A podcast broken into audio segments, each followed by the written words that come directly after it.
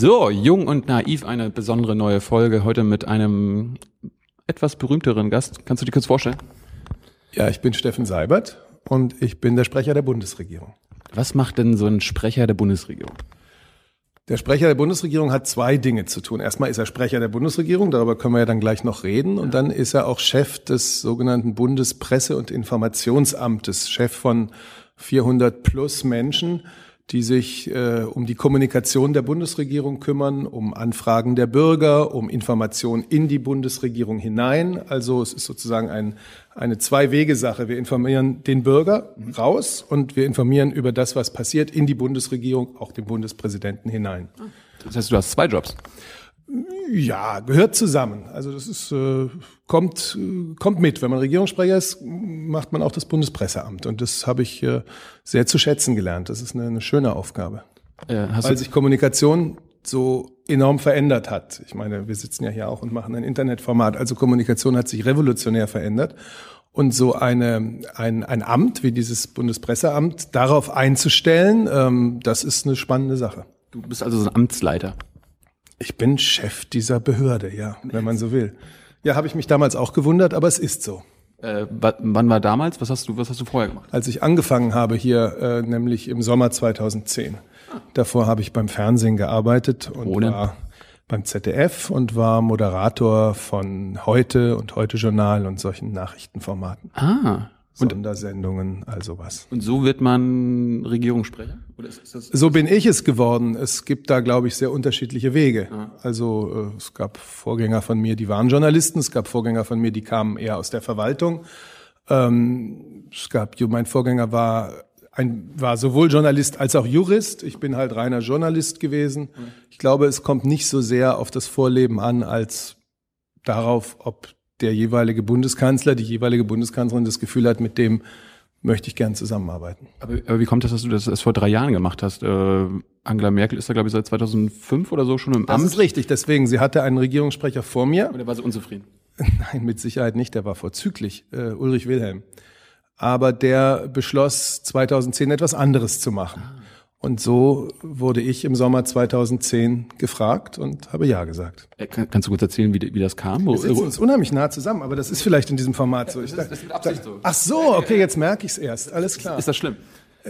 Das ist so entscheidende Ungewohnt. 15 Zentimeter näher als sonst. Aber ist alles okay. Ich wollte nur sagen, falls, da wäre noch Platz, aber wenn es zum Format gehört, sitzen wir da Ich, zusammen. ich mag, Ist gut. ich mag so. Sehr gut. Ähm, kannst, du, kannst du kurz erklären, äh, wie, wie läuft das ab? Äh, ruft dann da wirklich äh, die Bundeskanzlerin an und sagt, Steffen, ich möchte dich haben? Ähm, Wird da gefragt oder ist das Anders als Sie hat die Bundeskanzlerin mich nicht geduzt. Äh, Ich würde da jetzt gerne ein paar Sachen für mich behalten, aber es gibt einen Anruf, es gibt ein Gespräch. Man muss äh, gucken, ob man da miteinander klarkommt. Ich hatte davon ja auch nie sozusagen geträumt. Das war nicht auf meinen in meinen Plänen, äh, jemals Regierungssprecher zu werden. Also man musste mir auch erstmal erzählen, was da auf mich zukommen könnte. dass, du- dass du eine Behörde leiten musst? So. Äh, unter anderem, aber auch in der eigentlichen Tätigkeit als Regierungssprecher. So, und äh, dann habe ich Ja gesagt. So ist es gelaufen. Von einem Tag auf den anderen. Ja.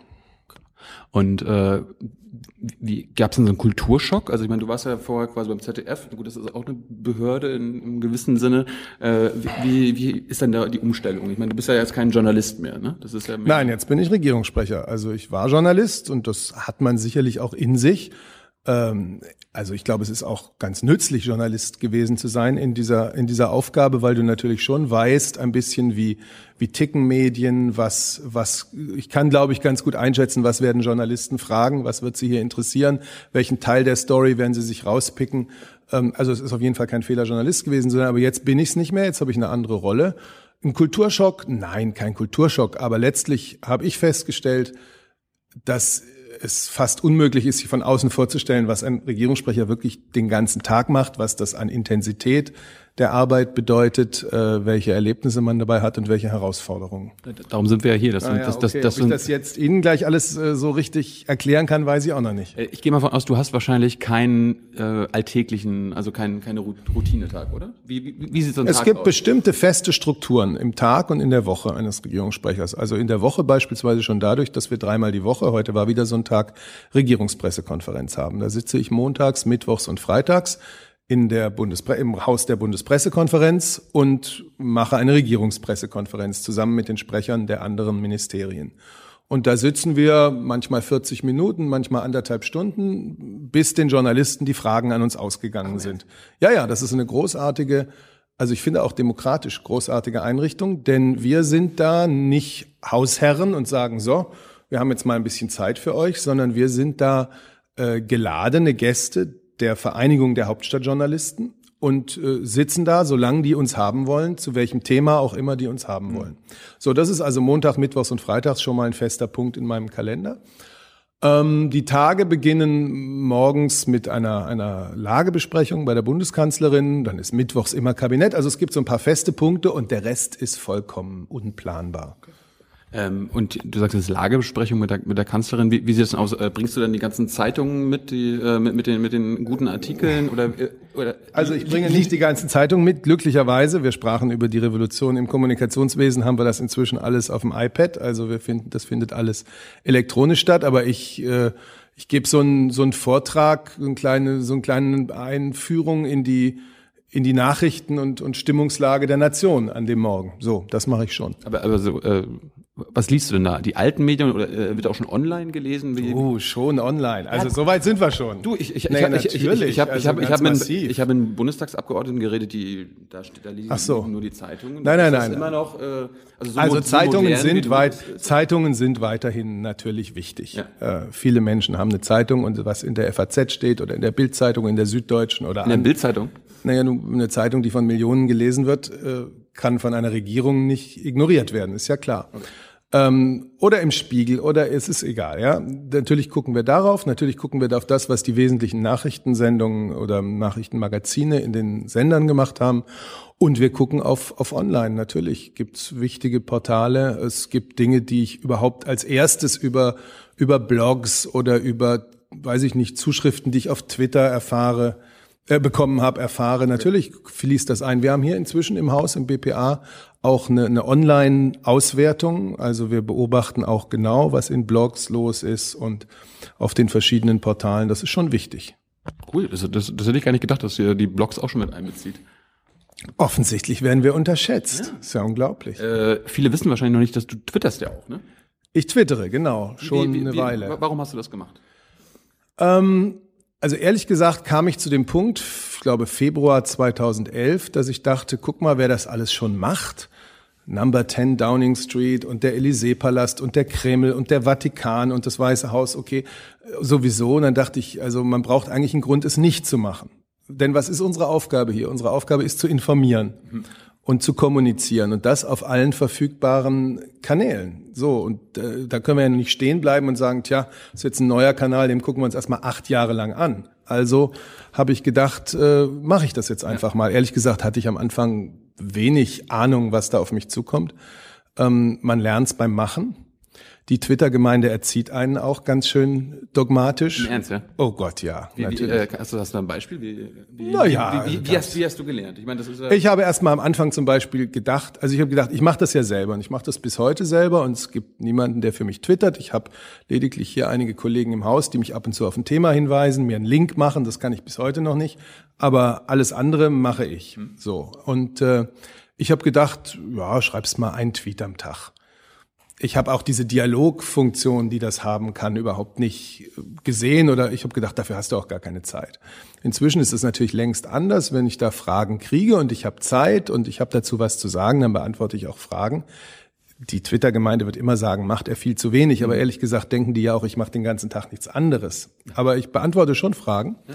Ähm, und ich bin inzwischen auch ganz froh, dass das so also, dass mir bestimmte Dinge zugespielt werden auf Twitter Tage, bevor sie irgendwie das Fernsehen oder die Printpresse erreichen würden. Also, das ist schon ein nützliches, eine nützliche Antenne, die man da so draußen hat. Manchmal kriegt man tagelange Shitstorms. Ähm, das ist dann, sagen wir, dann ist es auch uninteressant, weil das scroll ich dann so durch, weil mir tagelang das Gleiche geschrieben wird von 5000 Menschen. Das ist nicht spannend. Von 5000 Menschen? Ja, oder ich schätze jetzt. Aber wenn es tagelang ist, habe ich schon das Gefühl, es sind verdammt viele. Wie viele Follower hast du jetzt? 102.000 oder so. Und äh, das, das Besondere an Twitter ist, ist zum Beispiel einfach nur diese, der direkte Kommunikationsweg. Also du, du kannst, äh, wenn ich dir schreibe, äh, irgendwas, irgendwas reply, dann kannst du auch direkt zurückschreiben. Das ist ja im Gegensatz zu anderen Ja, Medien was genau. Besonderes. Äh, Und ich kann entscheiden, ob ich es nur einem schreibe oder ob ich dann noch so ein Zeichen davor mache und es dann alle lesen können. Also es gibt da ein paar Variationen. und äh, folgst du auch den Leuten? Also ich, meine, Ich folge, ich glaube inzwischen so 60 oder 60 plus äh, Accounts. Ich folge natürlich vielen, ich folge einer Reihe von Journalisten. Ich folge natürlich vielen, weiß ich nicht. Äh, Also, also mir noch nicht. nee, Nee, doch, ich glaube ehrlich gesagt schon. Nee, ich weiß nicht. nee. Ich glaube nicht. Okay, das könnten wir aber noch ändern. Äh, Da würde ich mich äh, nach diesem Interview, wenn es ordentlich läuft, Wenn. Nein, das können wir machen. Ähm, so, ansonsten folge ich äh, einer ganzen Reihe von ausländischen Regierungen. Das ist für mich einfach wichtig zu hören, was äh, sagt die britische Regierung dazu, die spanische. Rajoy beispielsweise ist ein fleißiger Twitterer und sowas. Twittern, das ist ein guter, guter Punkt. Twittern Regierungen unterschiedlich. Also äh, Vollkommen. Im Ernst? Ja, also manche machen ja gar nichts selber, sondern da spürst du, dahinter steht ein großer Stab und der macht das dann, äh, das ist dann nicht die, die regierende Person, sondern da macht es dann der Stab. Das spürst du, das hat eine gewisse, also Unpersönlichkeit, ich meine, das ist jetzt nicht negativ, weil wie soll ein Regierungschef auch noch twittern, aber so, und dann gibt's welche, die sind sehr persönlich. Jens Stoltenberg, der norwegische Ministerpräsident zum Beispiel, sehr persönlich äh, geht der das an. Ähm, der Papst macht es sehr, dem Papst folge ich auch. Ähm, da gibt's sowieso eine Art Tageslosungen. Das ist für einen Katholiken was Tolles. Ähm, Aber ich glaube, der antwortet nicht. Äh, der muss ja auch nicht antworten. Er Genau, Ist ja, ist, so ist, ist er nicht irgendwie unfehlbar? Na, äh, nur wenn er äh, Lehrmeinungen verkündet. Äh, gut, also sehr unterschiedlich. Aber Und warum- ich mache es halt so, wie ich es mache. Ja. Warum twittert die Kanzlerin nicht? Weil das einfach im Arbeitsablauf der Kanzlerin nicht auch noch unterzubringen ist. Also Sie soll doch eine äh, gute SMS-Schreiberin sein. Sie ist eine sehr gute SMS-Schreiberin. Sie ist auch ansonsten internetaffin hochgradig. Sie hat auch schon, äh, sie hat auch schon äh, per Hangout beispielsweise äh, vor, vor, weiß ich nicht, sechs Wochen oder so haben wir ein Hangout zum Thema Integration gemacht. Dabei habe ich gesehen, war ich überrascht, wie viele Menschen da Essen mitgemacht haben. Wie, Na, da gab es am Ende, glaube ich, 100.000 äh, Leute haben sich das angeschaut. Das war großartig. Ja, ich glaube auch, dass man das irgendwann mal wieder machen kann. Ähm, also sie ist da sehr, all diesen neuen Technologien und Kommunikationswegen sehr aufgeschlossen, aber zum Twittern, ehrlich gesagt, also wenn Sie sich jetzt den Terminkalender der Kanzlerin angucken würden, würden Sie verstehen, dass das nicht auch noch geht. Und es hat ja nur Zweck, wenn man, ich finde, es hat keinen Zweck, wenn man alle acht Tage einen Tweet absetzt. Also ich finde, eine gewisse Regelmäßigkeit müsste schon sein. Ja. Ähm, wie war das eigentlich? Apropos Kanzlerin, hast du äh, die Kanzlerin vorher gekannt? Äh, mo mochtest du sie? Musste sie sie mochen oder äh, mögen? Oder wie, wie war das?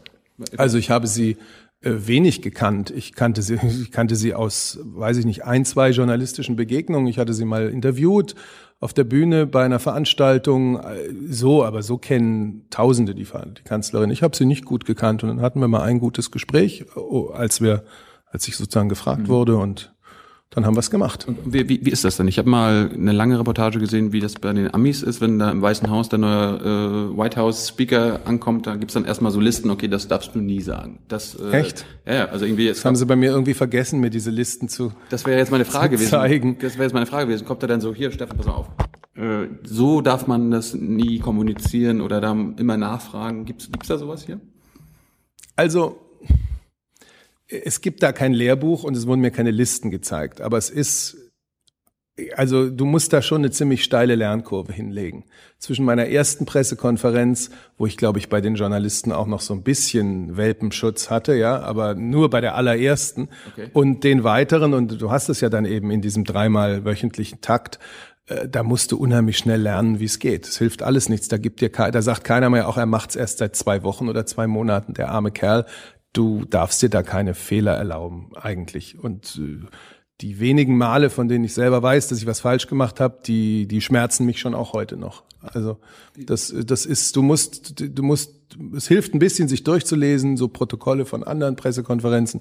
Es hilft ein bisschen, äh, erfahrene Kollegen zu fragen, aber am Ende musst du einfach da sitzen, musst gut vorbereitet sein, musst dein Zeug wissen, deine Themen hoffentlich gut kennen es ist ja schon eine schwierige Situation. Also ich empfinde es auch als was Sportliches, unabhängig von der politischen Bedeutung, die das hat, ist es auch eine sportliche Situation, da zu sitzen und zu wissen, es kann von Kosovo bis Mütterrente, von, ähm, weiß ich nicht, äh, griechischem äh, Hilfsprogramm bis zu Sportpolitik kann alles drankommen. So, das ist die Herausforderung. Hast du, hast du Lieblingsthemen, wo du sagst, ah, da, da äh, stecke ich drinne, äh, das ist gar kein Problem, wenn das kommt und dann so oh, Euro-Rettung oder so. Das werde ich jetzt hier gerade erzählen. Dann, nein, nein, nein. Also es gibt keine Themen, die mich irgendwie abschrecken, aber es gibt Themen, die sind mir vielleicht noch näher als andere. Ich interessiere mich und habe mich immer sehr für Außenpolitik, sehr für Entwicklungspolitik interessiert. Ähm, die Euro ganze Euro-Problematik, die ganze Bewältigung der Schuldenkrise ist jetzt das zentrale Thema sicherlich dieser, dieser Legislaturperiode. Das ist auch faszinierend. Mhm. Und da bin ich schon, glaube ich, auch ganz gut reingekommen. Äh, kannst du noch berichten, wenn jetzt irgendwas mal irgendwo beschlossen wird, also entweder im, im Kabinett oder auf irgendwelchen großen Gipfeln, äh, dann wird was beschlossen und wie ist das dann, kommt dann die Kanzlerin an und sagt, okay, ähm, so, das ist jetzt glaube ich, erklärt dir die, also sie dir nochmal, was da beschlossen wurde oder hörst du mit, bist du dabei? Wie, wie ist also das? ich bin äh, in aller Regel dabei. Echt jetzt?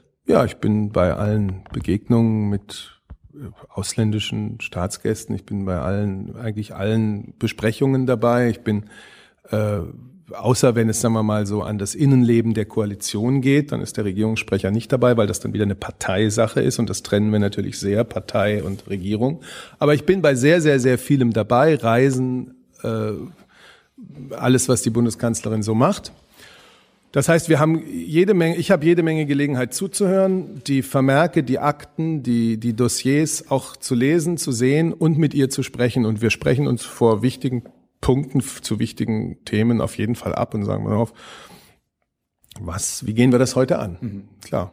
Äh, was, was passiert, wenn Angela Merkel, also die Regierung, nicht wiedergewählt wird? Also angenommen, es gibt eine, gut, es gibt eine CDU, SPD Großkoalition, würdest du da Regierungssprecher bleiben? Oder wenn, wenn ein anderer Kanzler käme, würdest du da auch automatisch bleiben? Wie ist das? Also, also ich meine, du bist ja jetzt quasi Amtsleiter, da kannst du jetzt nicht einfach genau. so frei nach Schnauze rausgeschmissen werden. Oder? Äh, doch, also Doch. der Regierungssprecher kann äh, jeden Moment äh, bei mangelndem Vertrauen beseitigt werden. Das ist so, das weiß man auch. Ähm, also erstens mal hoffe ich, dass es am 22. September im Sinne dieser Bundesregierung gut ausgeht. Das wird man mir hoffentlich nicht vorwerfen. Zweitens äh, denke ich über alles dann nach, wenn es passiert. Und bis dahin versuche ich da ein bisschen dazu beizutragen, dass die wirklich erfolgreiche Arbeit dieser Regierung auch fortgesetzt werden kann. Kannst, kannst du dann eigentlich also theoretisch wieder Journalist sein? Ehrlich gesagt habe ich darüber noch nicht nachgedacht und äh, du bist bisher so quasi Sprecher von Schwarz-Gelb. Ja, also ich kann mit also Sicherheit nicht. Ich kann, ja nicht äh, nee, ich kann jetzt mit Sicherheit nicht äh, wieder ins Heute-Journal und in die Heute-Sendung zurückgehen und sagen so. Also vergesst mal, dass ich der Regierungssprecher äh, dreieinviertel Jahre war. Jetzt ist wieder reine Objektivität ja. angesagt. Ja. So, aber das stellt sich für mich. Es gibt ja viele Dinge im Leben, aber wie gesagt, ich konzentriere mich auf das, was mich im Moment auch total ausfüllt nämlich diese Arbeit. Und ich hoffe, sie dauert noch ein wenig an und alles andere ist auch die Entscheidung der Bundeskanzlerin, wenn es soweit ist. Und zum, zum, Schluss, was machst du denn? Hast du noch ein Leben abseits des Regierungssprechers? Ich meine, du, das wird dich doch völlig einnehmen, oder? Also ja, hast, hast du, hast du also ich habe natürlich ein Leben. Ja. Ich habe äh, ich hab eine Familie, ich habe eine Frau, ich habe drei Kinder. Das ist schon mal eine Menge Leben. Ich habe äh, Freunde, ich habe ich hab ein gutes Leben, aber in sehr zusammengepresster Zeit. Mhm. Und äh, eine Sache noch fällt mir ein, wir, wir hatten eigentlich letzte Woche, wollten wir uns ja verabreden. Stimmt, was äh, war da? Da ist irgendwas dazwischen gekommen. Ja, was war denn das? So. Ach so, stimmt, ja, Entschuldigung. Kannst du erzählen, wie, wie, wie kommt sowas? Also, dass äh, anscheinend ganz spontan entschieden wird, okay, wir fahren, wir fliegen jetzt zum Hochwasser, oder? Na gut, Hochwasser ist natürlich äh, per se die Art von äh, Lage, die man nicht planen kann und wo man auch der Entwicklung folgen muss. Und es war dann einfach klar, dass die Sache doch ein, ein Ausmaß, dieses, dieses Naturereignis ein Ausmaß annimmt, dass Zehntausende Menschen betroffen sein werden und dass es notwendig ist für eine Bundeskanzlerin dann da auch hinzufahren. Und dann sind wir, glaube ich, an dem Tag nach Passau, Pirna und Greiz, also Bayern, Sachsen und Thüringen gefahren. Man darf nicht vergessen, da sind zehn, da sind, da sind fast 20.000 Bundeswehrsoldaten im Einsatz, der größte Einsatz, den die Bundeswehr in Deutschland je gemacht hat. Es ist ein Rieseneinsatz von technischem Hilfswerk, Feuerwehr und so weiter. Da ist es korrekt für eine Bundeskanzlerin äh, zu schauen, wo liegen die Probleme, wie hat sich bewährt, was man seit 2002 gemacht hat. So, und das mussten wir relativ kurzfristig entscheiden, weil man ja immer nicht weiß, wie entwickelt sich die Lage. Und da ist dann leider unser schöner Termin auf der Strecke geblieben, aber jetzt holen wir ihn ja nach. Ist doch gut. Das ist sehr schön. Bedanke ich mich für. Ja, ich freue mich auch. Ich bin, ich bin gespannt. Äh, äh, twitterst du denn auch den Link zum Beispiel zu dem, zu dem Video? Das wäre doch was. Ich meine, da kannst du dann nochmal sagen, hier. Eh, Das würde ich tun, aber ist das nicht ein bisschen eitel, wenn ich, weiß ein. Interview mit mir selber twittere? Ja retweeten. Darüber denke ich noch nach. Ich könnte es vielleicht retweeten. Wenn ich jetzt sowieso folge demnächst, Das, das könnte ich mir vorstellen, dass es retweete. Es wäre mir lieber, es zu retweeten, glaube ich. kann ich, habe ich kein, kein, kein Ja, Problem. dann können wir das doch mal machen. Dankeschön, Steffen Saber. Dankeschön.